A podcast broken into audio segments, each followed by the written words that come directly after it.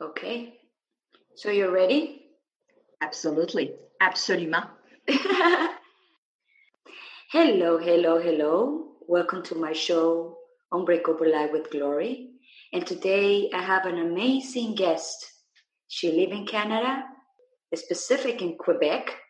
She's a business consultant, passionate about empowering everyone to rethink their lifestyle and consumption habits through simple life, solutions, and emotional freedom. Estelle Porter, welcome to my show. Thank you so much. I was so excited. I was so looking forward to that. So thank you.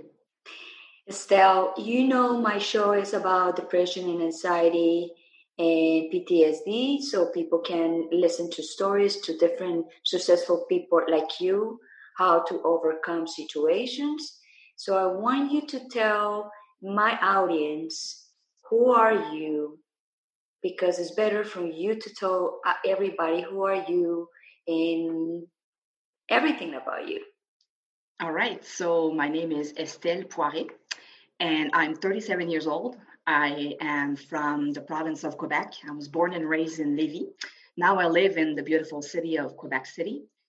And I've always been passionate about three things in life um, human being and sustainability and and traveling so those three things i combine and uh, recently I, I, launched my little uh, uh, digital um, lifestyle consulting business so i'm very excited about that and i guess that me um, acknowledging the fact that i like those three things i mean it took me quite a long time um, to come to that conclusion. But I guess that it was um, through a lot of um, personal development and um, inner healing, my you know, uh, so that I could um, I could feel better with myself, and that I could move on with my life and do something that means something. Um, so I guess something not sexy about my life and the life of many other people from um, the same kind of background as I am. Um, I grew up in a very toxic, um, dysfunctional family. So I would say that um, depression and anxiety is uh, is something that I guess I'm used to. Um, even though now it's it's a lot better that it's a lot better than it used to be. Um, and when you start, when you at what age you start feeling depression and anxiety? You know, it's a good question. Thank you for that. I would say that I, for as long as I can remember, I would say I was probably, maybe I was born. Um, I was born that way, and and you know, I guess I met a woman once, uh, a, a Reiki um, Reiki uh, master. Exactly, that's correct. Mm-hmm. mm-hmm. She said that she said to me something that really caught my attention. She said, "You know, when you were in your in your mom's tummy, um, your mom was very um, afraid to lose you, so um, you were born with this sort of um, afraid feeling, with this uh, with this anxiety uh, feeling." And I guess also uh, growing up in a in a dysfunctional family, which every time I say that, I'm, I'm, like, oh my goodness, this is so not sexy. But I guess maybe if I'm, I can empower others um, with that, well, that that will be great, even if it's one one person. And I guess that, of course, that's that is very important because you know a lot of people think that we get the traumas and we get anxiety and depression and sometimes we don't know the reason. And I understand your reason because I also re- born and raised in a very very violent very violent environment and that created me a lot of a lot of problems. So if you want to share with us what kind of what kind of things that you saw that create you more and more anxiety and depression growing up so i would say that um, so i was born in a in a in an alcoholic family so my father was was an alcoholic.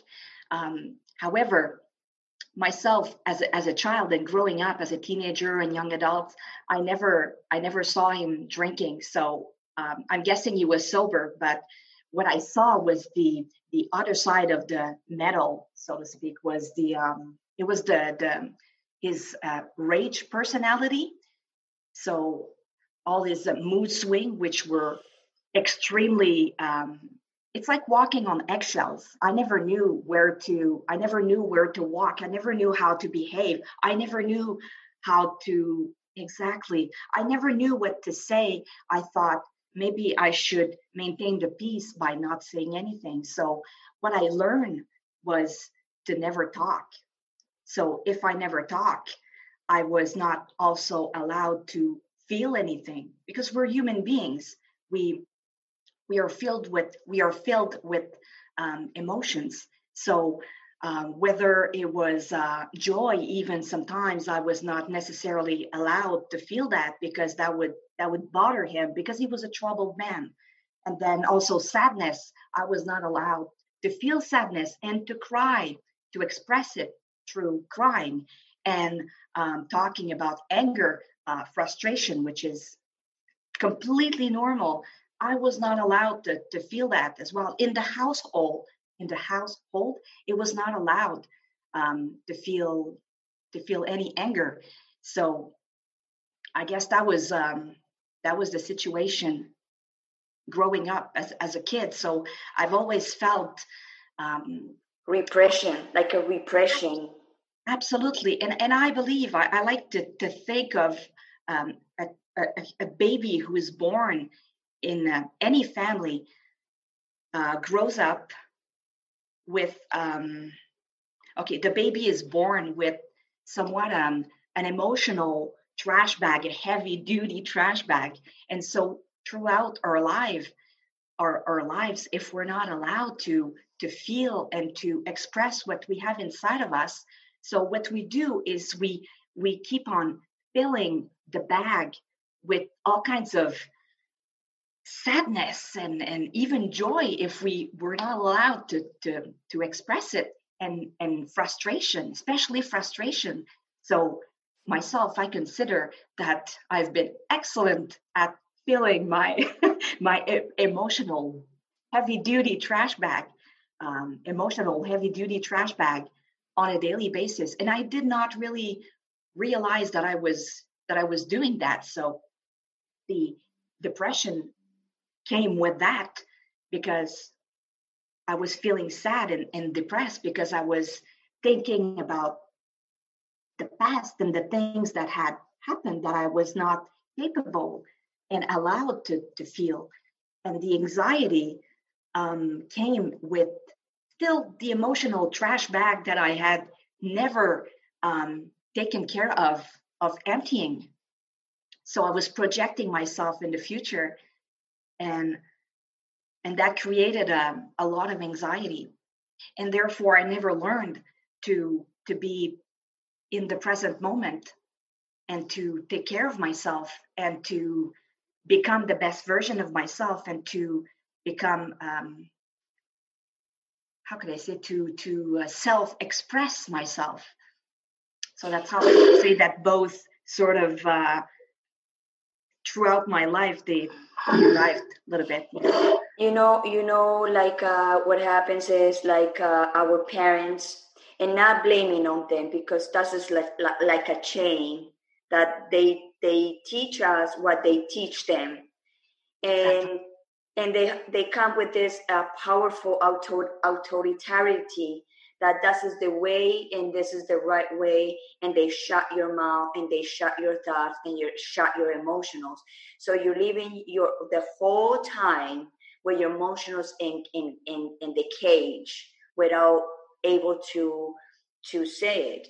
So we became rebellious. Do you became rebellious in one point of your life? Oh absolutely i would say when i finished college uh, early 20s um, I was feeling very lost and I was feeling very unwell. I was feeling very depressed and I was also feel, feeling very anxious. This is like a big, big toxic load that I, I feel, you know, this a big a metal bullet that I was carrying, like a toxic load all my life that I carried. And my early 20s, I felt rebellious. I thought, I, I can't, I was realizing, I was, I guess, at an age where I was realizing that um, it was the, the family situation was never going to be changing. Correct. And um, at some point, I knew because I guess deep down inside, our intuition, you know, our self, our intuition, our inner self, or authentic self is is hidden even in the a big emotional trash bag somewhere there's a little light and a little intuition so to speak that that talks to us that says hey this situation sucks. You need to leave and you are your best solution or your best misery. Um, it's not going to change and you will need to um, you will need to find your own um, answers. You will need to ask yourself the right questions and to find your own solution. Um, so yeah i started traveling and i became i guess i became a bit angry and and, and violent. And i remember one morning and my father I, I was eating quietly breakfast and he started yelling at me for really no reason as exactly. usual exactly. As usual. Exactly. Exactly. And and i don't know I, I got outside and i was so mad. And oh my goodness let me tell you i started hitting his car and i i'm telling you i think i had so much energy inside of me so much frustration that i had accumulated over the years. I bet you i could have demolished the whole car just with just with my hands. It would have been and at some point i had to go work that morning. So um I and how, how how do you was that in that moment when you you was wanted just throwing the energy in that car i was i was feeling hysterical insane and a little voice inside of me said to me estelle you got to stop this right now and you got to go work so i followed that little voice which in a way was was probably the right decision.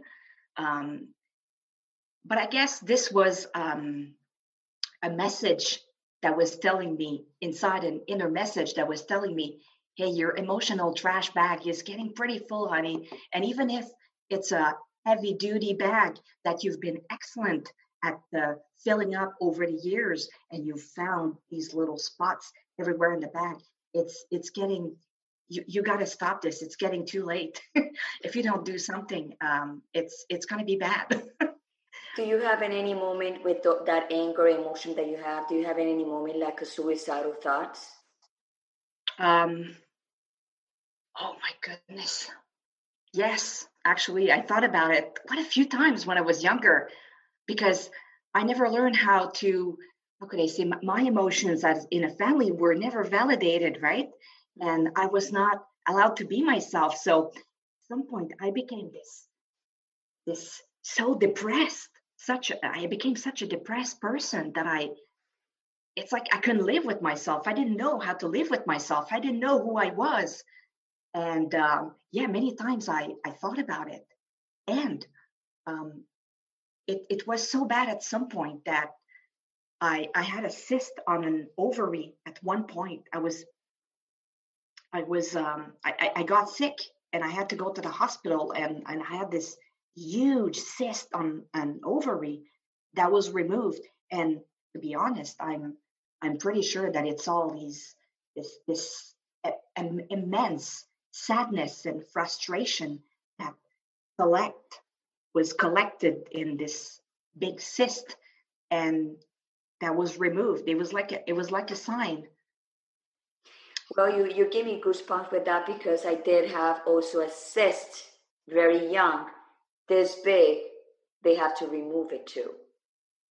Absolutely. And I was carrying the same feelings like you. I never thought to, to I never thought like a suicidal thoughts, but I was like a mad and anger and and frustrated because this man was so violent. I saw him, you know, punching my mind, my mom. And when I was 18, when I saw a terrible, terrible, terrible thing, I decided to get married with, with, with my husband, my with my boyfriend in that moment. It was a bad decision, but it was my decision inside of me telling me you have to get out of here. And i didn't know what else how, how to do because my father don't also don't let us to work. So i was like a, um, in a cage. So like you said the cyst is related with emotional problems. Absolutely. Absolutely. So when it comes to the point of the moment of realis- your realization that you said i hit the bottom I need to move on and I need to start thinking positive. Um, in 2015, I was still living in, in Alberta, in Western Canada. Uh, I lived there for about seven years. I had moved in my early 20s. I had moved, um, traveled a lot, and moved to Western Canada. And I really, um, I, I, did that obviously because I wanted to avoid the family situation. I thought for my mental health and for my my health on on all level and my yes. well-being and my happiness i need to i need to leave the household. And um but in 2015 um my father um got uh, cancer actually. So um i came to to to visit uh, my parents in march and then i came back in april because he got cancer and it was a pancreatic cancer. Um, so, and pancreatic cancer, um, it was also combined with um, liver liver cancer, which um, is related to um, an accumulation pancreatic cancer, an accumulation of of um, resentment and uh, never solving any emotional um, uh, never done any really emotional healing, resentment and being upset and the rage on a constant basis. Um, and at that point, when I my, my life was already eh, was already so so so. When I came back to Quebec in April of 2015, um, I thought, okay, this is really gonna suck because I need to come back to Quebec and I don't really want to deal with this, you know, I would rather be away and um, but uh, somehow I felt very, uh, I felt very, I was hitting, I was getting close to hitting rock, uh, um, rock bottom. Yeah. I, I wasn't, um, I, I, I, wasn't feeling well, and I, I, I guess I dealt with his death and all the, the paperwork that's involved. And um, the issue that um, occurred is you know when you have a parent that is um, that is dying you think oh oh that that is my chance. This is going to be great. Everything's going to be fine. My my father is going to is going to pass away. He's going to recognize everything he's done to the family. It's going to be perfect. He's going to apologize. I'm going to feel super great because he will have validated that he was uh, he was he, he had not been really treating my mom and myself very well. So what do you think happened? I know the opposite. Yes, that's correct. The complete opposite happened. So that's exactly when I started hitting rock bottom. And I'm telling you, I think that um, it was pretty hard. but at that time, I was in a sort of survival mode. So I was taking care of uh, my mother a lot uh, because I, I'm guessing that she wasn't really feeling um, she needed help. So I was I was I was helping her out the best that I could. And um, something happened. I well, two things. I started having this this these episodes of rage and so I had bought myself a brand new car and I would drive at night and I would just start yelling like a complete hysterical, insane person, hmm. almost scaring myself. And then the second thing is I um a lot of acne started to pop on my face. And I mean, when I say acne, I'm not saying just small, tiny little pimples. I'm I'm talking my face was was covered in bumps and, and redness. It was my face was completely different. I was uh, it's like I was wearing a, a mask. I, I was scary, so I was wearing makeup all the time to try to um, to try to hide it. And I was trying to do all these detox and diets to try to get rid of it, but nothing was getting rid of it. So at some point at that time, I was still living with my mother. I lived with her for a few months. And I found a book in a box. It's a book that I had bought um, maybe 10 years ago. It's a wonderful book from Dr. Daniel Dufour. He's a Swiss doctor. Um, this man has totally changed my life. I'm so glad I met him. And so this book is called The Wound of Abandonment. So I don't know why I carried that book. I don't know why I bought it 10 years ago um, in the first place, but I bought the book. I read it 10 years ago. And now here I am uh, in 2015. I read the book and I and I read it again on probably 2016 and then 2017 and then when I finished the book, the last page was mentioning um, if you wish to learn more, um, please visit our website. We have workshops and seminars. So I believe it was in 2017 that I I, I joined uh, a seminar. It was uh, one day in a different city, and uh, he was talking about emotions, and uh, he was talking about you know feelings and expressing ourselves and being ourselves. It was I, I learned a lot. It was fa- fantastic. And every single one of us at the table had to speak and introduce themselves. So so this this uh, woman in front of me she started um, talking about herself and telling this beautiful story and i started crying i'm not kidding and i just could not stop crying. I think I cried for an hour and they had a box of tissue. Well, I finished the whole box. wow.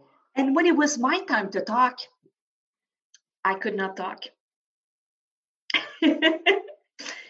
I could not talk at all.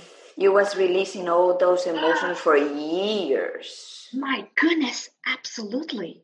And the year after was 2018 um, I attended um, a workshop to learn how to how to feel and how to express all these all these emotions or some of it or learn how to do it on a daily basis and that's exactly the sort of the point of no return that's that's when i started feeling a lot better wow so I also curious about that you said that you have an aha moment uh, that like a deep voice talked to you inside of you and told you you have to be a boss, a businesswoman. Absolutely. What happened that that moment? Where you was? Um, I was in my apartment in Old Quebec. I love that apartment. It was so much fun to live there. So much activity, so much action. I loved it. And one morning, I guess I was uh, drinking my coffee, my morning coffee as usual, and I was on my iPad uh, reading a book, and I'm I'm pretty sure it was a book of uh, um, Dr. Daniel Dufour, and I guess I, w- I was really truly in the present moment, uh, using all my senses, you know, drinking my coffee and just living this this beautiful uh, moment to myself, and I I was really enjoying it. And I was finishing the book, and it's like my intuition, my little voice inside of me talked to me. And we all have those, right? We all have this intuition, this little flame that's talking to us. And the idea was like, yeah, just start your business. That's um, there. There's no other. There's no other way. That's what you've that's what you were born for and that's what you've always wanted to do. Um, so that's not going to be an easy road but you know you, you just just go for it. Okay so before we move forward with that i want you how do you fix the problem with your father? How do you release that do you forgive him? Do you see him like your master? Or or what is your feeling now that he passed away? Well i would say that I released a lot of. Um, I, guess that I, I was capable of of releasing a lot of um, of, of junk from my emotional trash bag, and um, I, am not exactly sure, to be honest. A very good question. Um, did I forget him? Did I forgive him? Um, you know, I, I I'm not sure. I'm not sure I have yet. But the thing is, I I've learned so much from that because the thing is I, I could never i could never change him. No. i was never going to be able to change him and um, the, the toughest realization in in all this situation was that i was going to be the one forgiving myself but the one being my own solution. And that's that was a really tough one for me that i was going to be my own i was going to be my own solution well, I would say he was your master, like my father was. And he also, without not knowing, he gave you power to feel more, to get to have that powerful intuition. Because if you didn't feel all these emotions and all these thoughts and saw what he did to you, you was not be able to feel. Because when you are in that in that moment, like uh, you and me, we was with the, this father so violent and you know all this bullshit that they they they teach us. Mm-hmm, we didn't mm-hmm. understand what it was for and we was like a, why? Why? I was like a, why my father is like this? Why? If i'm her daughter why he treat us like that and i went back to his past and then i find out why he was like that. So right there and there i forgive my father because i knew it was not his fault. It was mm-hmm. the generational thing. But at the same time in the day when i came to this country for me to be able to evolve i, I call him and because he's still alive i call him and i say i want you to forgive me. Listen to that. Forgive me. And because for because being rebellious that he didn't know that I was revealed because of him, that I was like doing my part. Today, my father's still the same. Mm-hmm. You know, not violent like that way, but it's still the same. Cold, dry, you know, mm-hmm. very small talk, whatever. But you know what? I don't care because he was my master and he teach me the way I am. He teach me not to go to choose those men. He teach me not to follow those trait of men and that's what I did. Mm-hmm. I remember when I was eight, nine years old, I was saying to myself when he was beating my mom, no way I'm gonna have a man like that. Mm. No way. No way. And mm-hmm. and and it was like a it was a teaching thing. So for you, do you forgive him? Your father? hmm. Maybe I haven't yet to be honest you know i mean i mean to be honest to be honest i mean i'm it's not a sexy thing to say at all. It's not cool at all to say that but i don't think i did. I don't think i did yes. I think i forgave myself you know forgave myself in a way because now i know a lot more of who i am because i was capable of releasing all this releasing a lot of junk and learn um, to release a lot of junk on a daily basis so that i can know myself more that I can connect with myself more and uh, my authentic self, so that I can um, so that I can feel a lot better on a daily basis. So I guess that no, I I don't think I have forgotten. I have forgotten him. Maybe I'm on my way. Maybe I, maybe I'm on my way to do that. I mean, I have a lot less. I have a lot less anger towards this situation. I mean, I understand it more, and also I've been doing the work of of releasing releasing most of it so that i can i mean it's always going to be part of of my history of my of my life path. It's always going to be there. One thing that i i find super inspiring that um, uh, dr daniel dufour would say he said it's always going to be part of your internal computer. However the goal is to make it less and less and less painful on a daily basis. So that uh, the depression uh, and the anxiety every emotion you're every the sadness and the frustration you're living um, you're capable of dealing of, of uh, acknowledging it on a daily basis. You're capable of feeling it on a daily basis and you're capable of allowing yourself um, to to express it so it's a it's a it's a love and respect uh, ritual uh, to do to ourselves on a daily basis.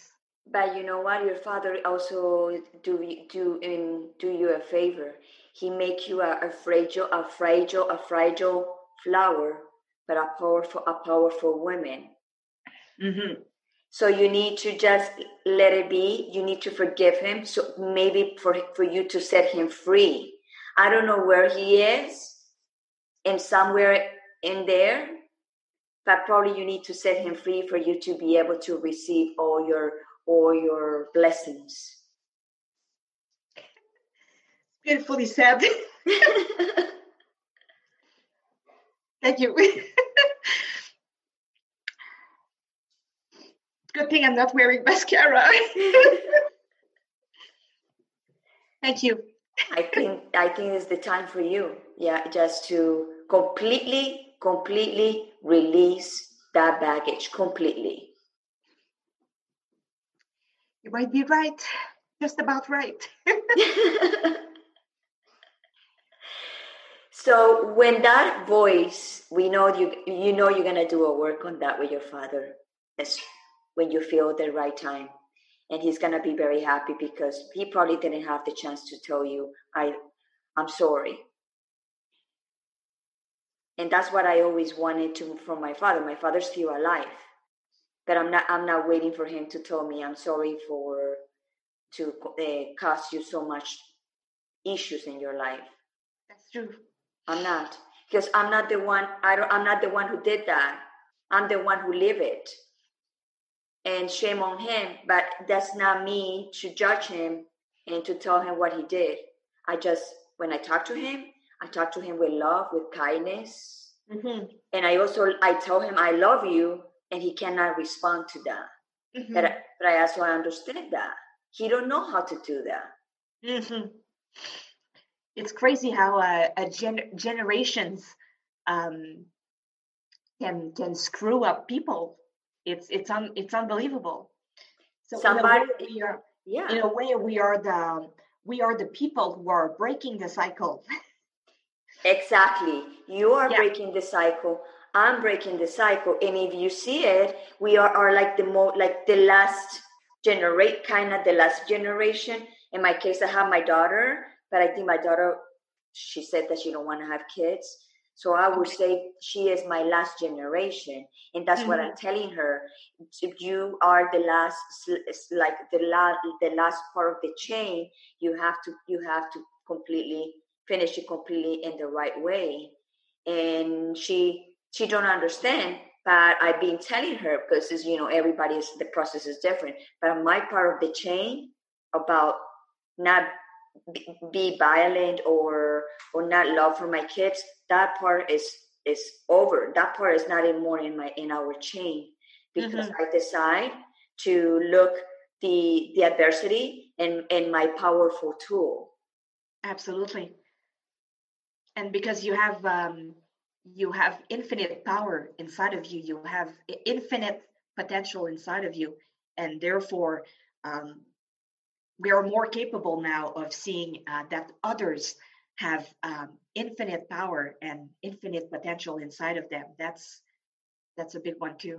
So let's go back to that powerful voice that talk to you and say estelle you need to do a create a business. You need to be a boss. What ha- what exactly uh, do you do after that after you're hearing that?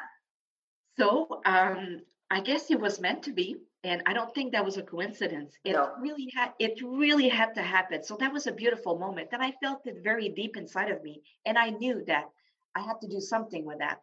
So i got on the internet. I finished my book. I got on the internet and then i did a research on um, starting a business and uh, i found this school this uh, bilingual school in uh, quebec city so i guess i attended a course uh, it was about six months.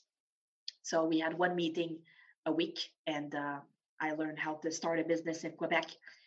But the thing is, when I registered, I, I called them, and the woman who answered the phone, she said, "Oh wow, you're so lucky. There was one spot left for the course." I said, "You're kidding." She said, "No." She said, "You called just on time." Wow, I couldn't believe it. I couldn't believe it. That was it. It was meant to be. So what? So now, what was the the, the business that you create? So at at the time, uh, my idea is my actual idea, uh, the lifestyle consulting. So to empower women, mainly women my age, my range of age, 30 to 40, uh, to rethink their consumption habits and to uh, create their best life, their best lifestyle through simple living solutions. So simplifying a lifestyle, simplifying um, material possession, how we're buying to buy smarter, and to also go with the emotional healing because it goes together. So every decision that we make, every behavior that we have is attached to uh, whether it's a joy or it's a, it's a sadness or it's it's a frustration that we have inside of us that make us uh, behave and make decisions and and and purchase a whole bunch of crap or have this this lifestyle that uh, uh, probably is is not necessarily uh, in line with uh, with with with ourselves, with our authentic self. So um, so yeah, that's what I wanted to develop. But I gotta be honest, during this course, I I, I worked on it and I had a full time job as well. So I kind of let it drift a little bit. Mm-hmm. And I guess I almost forgot about it until until last year when I had this very stressful job uh, that did not pay a whole lot. I worked my ass off, and at some point, um, something happened, and I got upset at work. and it's funny because I knew that this moment was coming, and when I got upset, it's like if I saw a door that opened for me to walk to walk out and never look back. So I left uh, without any notice, which I know is not super cool. Uh, it's not a nice thing to do, but I had to do it. I said, That's it. I'm done. I'm leaving. and I'm never looking back. And a few weeks later, I enrolled in the Business Accelerator with London Real, and I'm very happy about that. That's and, awesome. Yes. That's awesome. So, and now you you're working in your business, uh, trying to you know create more more more awareness in women 30 to 40s. That's a good age because that's the age that you guys are producing more. And when you are like my age, I'm, I'm 47, I'm gonna go 48. At that time, you should be having your half of the of the, your lifetime a little bit resolved in a way that you don't need to be stressed at 55 what you're you going to do? Absolutely. Yeah. So that's a good age. And and and also like like the cl- the clutter the clutter thing i love that that concept. Absolutely. Because um I something I, I really love, and and I'm gonna do a video on that because I, I really love it. Um, I, I, I followed um no I attended uh, a training with uh, Grant Cardone the other day, uh, live training. Uh, I love the guy. I, th- I think he's very uh, I think he's very inspiring. And he mentioned just a little sentence. He said, just just look at your closet. Just look at all the clutter. Look at all the old ideas that you have. If you if you make room for new ideas, you you you if you remove stuff from your from your from your closet in order to stop being suffocated um, you can make room for you can make room for new ideas and i guess i'm, I'm just thinking of um, canadians in general the consumer the consumer debt is approximately $22000 per year um, i don't know what it is in the us it's a little bit. It's probably a little bit. A little bit more. Not not that much. A little bit more. Exactly, and uh, just that gives a, a, good indication of how people are are spending their money and what they are buying and what type of of um, of things that they are buying on on a daily basis or a regular basis. So I guess that it's it's a way of choosing what we want in our life what kind of ideas we want in our life what kind of material possession we want in our lives and what material possession is is useful in in our life. What am i using on a daily basis? Uh, what is absolutely necessary for me to live uh, very well? And what is not necessary. So if it's not necessary, instead of holding on to it, I I could be I should be able to let it go. I should be able to let go of that old idea of that old habit that is not serving me anymore. And when I think about that, it reminds me of uh, emotions as well. So if I'm holding on to old ideas and old habits, it's like I'm holding on to uh, this sadness that I have inside of me. So I'm going to hold on to this to this thing, and I'm gonna and I'm gonna keep it, and I'm gonna um, keep on being sad or angry. So I'm gonna be cluttered all the time. Sorry, I'm, I'm French. I speak with my I speak with my hands a lot. It's okay. But, uh, so um, this this this clutter in in our heart, in our life, in our environment is uh, is like a poison. So it's okay to it's okay to release to release all that on a regular basis. And I will add this even myself now, my closet, my I was gonna ask you that.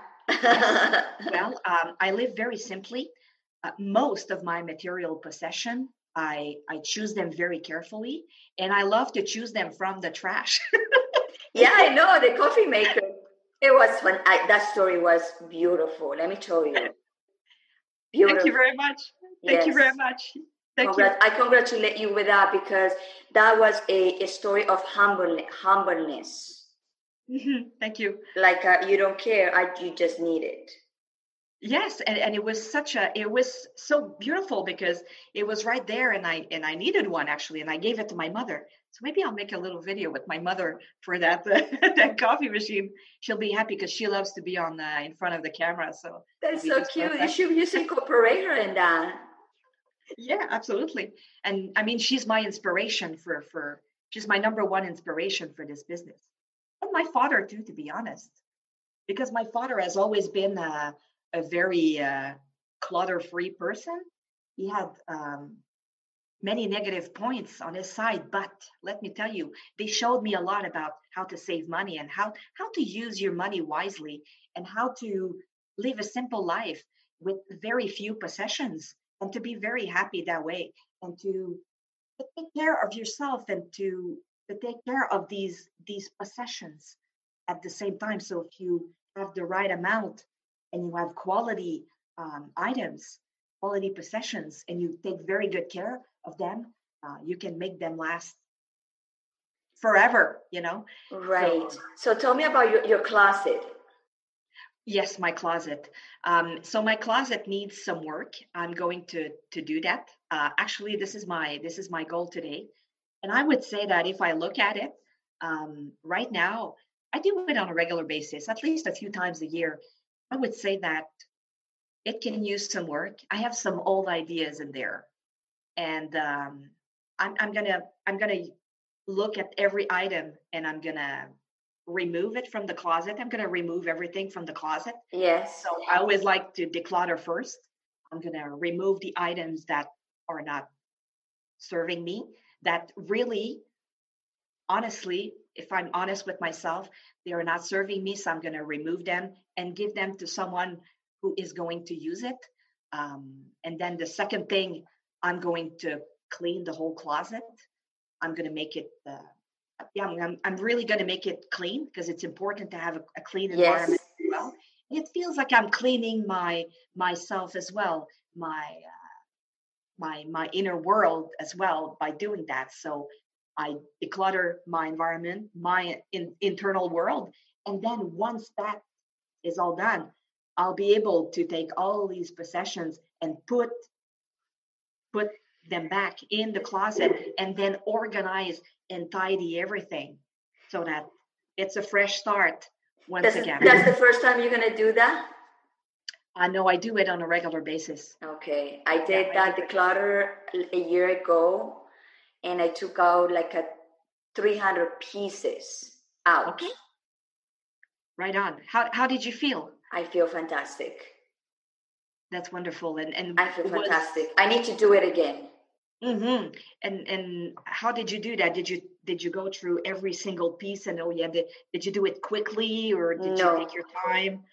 it, it, it was like uh it was fun because it was uh, one day I, I put all the closet down clean it and grab piece by piece and see if i really love it if not i put it aside and then like that the things that the pieces that i really love i leave it and the ones that i was not sure i put it aside and i put it like in a box and one month later I went to there and to see if it's something that I still wanted there.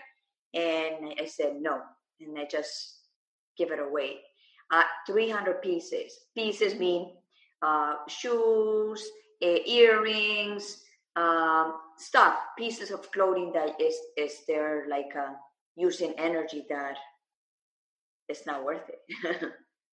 I like your comment, the using of uh, the using of energy. That's exactly what it is. It's it's like um, if if it's cluttered everywhere, it's like it's it's it's um, it's like we're holding on to something. It's like we have yeah we have this energy inside of us that we have to release. So in order to uh, to do that, we have to get rid of things. And sometimes we buy clothes in some in different periods. Like for example, you're sad, you probably can buy clothes and that clothes will represent that time that you was using in that sad period. So yeah. if you don't want to remember that i don't know if that happens to you. I like i see like a, some clothes i said oh oh i remember this. Oh i remember this. Oh you know so those pieces you have to take it up because it's energy there that no need no need to be there. Absolutely and it's it's interesting that that job that i had just before doing the uh, business accelerator um, oh wow this this is so embarrassing but i but i will say this because um this never know it could resonate with somebody. I was very unhappy with this job. It was very stressful and i was getting very i was getting very angry and mm-hmm. i was i was i was uh, ready to i was ready to leave. And at some point i uh, i found myself you know it's weird i found myself going to the store after my very long day at work and so i would go to the store to reward myself and I would buy something, piece of clothing that I did not really need. Actually, I did not need it at all. And I knew it, but I I chose to not listen to my little voice inside of you me. You just want it. You just want it. You just want exactly. it. Exactly. Exactly. Without passion. Without passion. Absolutely. I just wanted to feel I, I, wanted to feel better, but I it wasn't the right way to feel to feel better, to, to actually truly feel happy inside of me. And so I would do that. Then I would go to the grocery store, and that's the very sad thing. I would grab two cans of ciders, alcohol, right? And then after that, I wasn't feeling better. I had bought all these things. Oh, I reward myself. I work so hard. I deserve it. Then I go to the grocery store. I grab two cans of alcohol, alcoholic beverage, and then I go to um, one of these little restaurants and I grab some food. I go back to my apartment and I sit down and I eat my food in about not even five minutes. So I have no idea what my food tasted like. So, what kind of a life is that? What kind of a lifestyle is that? I'm not even tasting my food. And I'm, to be honest, I'm very embarrassed to say that, but I will say it anyway. And, and then I would drink these two cans what do you think happened? I fell asleep and I was woo, you know. I was a little bit drunk because I had this sadness inside of me. I had this frustration that I wasn't dealing with. And I would wake up the next morning, um, sort of going to work backwards. I was I was just very miserable, very miserable. Unfortunately, I, I had I had chosen to uh, to uh, yeah i was choosing i was choosing to be my own misery at that time which was um which was pretty sad but so at some point it got it got me thinking oh this this is not this is not the kind of life that i want so i i made a change i made a change but in that time you didn't know what you was doing you thought you was doing the right thing because it's only until you realize what you're doing before it doesn't count because you don't know exactly exactly and and, and i guess that at some point I, I, got so I got so so mad, you know, and I got so sad. And uh, I would be in my car just before work, and I would be, oh, I was, I would be crying, and I thought, oh my goodness, something's wrong here. My emotional trash bag is I'm, I'm filling it up again. You know, this is this is wrong. So I gotta I gotta empty. I gotta release. I got to empty it. Remove right. the junk. Remove the junk. So, it's a process. Absolutely, and it's a it's a wonderful thing to do on a daily basis. So, uh, and especially during this this quarantine, it's it's okay to uh, to feel whatever it is that we're feeling, and um, to do some inner work to look at ourselves what what we want to uh, what we're feeling inside and releasing it and expressing it and uh, to um, so that we can become the best version of ourselves and and remove all ideas and habits and of course. I'm going to ask you a question related to the time we are living right now because maybe later on we're going to do another one when we have an in, in another time we are in the time of the quarantine the, the pandemic i don't want to call the name Mm-hmm. What is your your daily routine? Pandemic daily routine. I like to wake up not too late. I would say seven, eight. I mean, I could wake up even earlier, which which would be a good uh, good challenge. But I would say for now, I wake up and I'm I'm just appreciative of of waking up. I I always stretch, and then um, I do like my morning coffee first thing in the morning. So morning coffee and i i really i usually turn off the light when i'm drinking my coffee. I don't even check my phone or anything. I just i just just to, to push the button on the coffee machine just the smell just I, i'm trying to connect with all my senses. So just to do that to smell the the coffee is is fabulous and then to taste it it's a little moment to myself that i'm thinking hey i'm i'm present i'm right here right now I'm enjoying my coffee just to appreciate I have a roof over my head. My lifestyle is good. You know, my essential needs, everything, everything is fine right here, right now. So it's really on a daily basis the uh, the present moment. And then I will also work on some some videos, some content, and work on the business. And I love to go help my mother as well uh, because she's a bit lonely and she's a senior. So right. And, um, and I love to connect with. Uh, I love to connect on a daily basis with uh, webinars. With um, I love to learn a new skill. I love to learn on a daily basis. So right now, I love to attend at least one one live session, one masterclass, uh, webinar, anything, uh, just to learn something new and um, to connect with as many people as I can, also on a daily basis, and exchange and talk and see how people are doing uh, because it's not easy. It's not easy for everyone. Um, and yeah, I would say that's that's how my day my day goes. And I love to uh, I love to exercise as well. I love to go cycling and walking and spending time in in old Quebec. Okay, so I always ask this question like, uh, how do you see yourself in five years? But that is not like a real like a that important right now for the situation we have. How do you see your future? What do you what do you picture yourself in the future? Well, human being, sustainability, and travel. So I would love to keep. I would love to expand my business to, to have it really uh, fully running, mm-hmm. and I would love to.